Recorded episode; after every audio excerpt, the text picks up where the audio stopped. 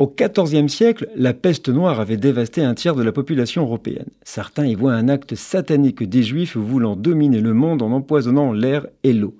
C'est alors que le 9 janvier 1349 va être déclenché un pogrom. C'est aussi un moyen de se débarrasser des dettes envers les Juifs. Ainsi, les biens des Juifs seront pillés. Les rares enfants qui furent épargnés, 140 seulement, sont baptisés de force au christianisme sans procès préalable, 600 juifs, avec le rabbin à leur tête, sont brûlés vifs sur le bûcher. Désormais, les juifs ont interdiction de s'installer dans la ville. Aucune importante communauté d'Allemagne n'est épargnée. Les pogroms vont se propager en même temps que la peste. À Strasbourg, Fribourg, Bruxelles ou Nuremberg, la population juive est victime de la superstition populaire et de la haine.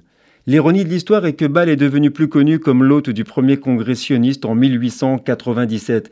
Et c'est aussi exactement à cette date, en 1949, exactement 600 ans après le massacre de Bâle, que l'État d'Israël a élu son premier président, Chaim Weizmann. Nous sommes le 9 janvier.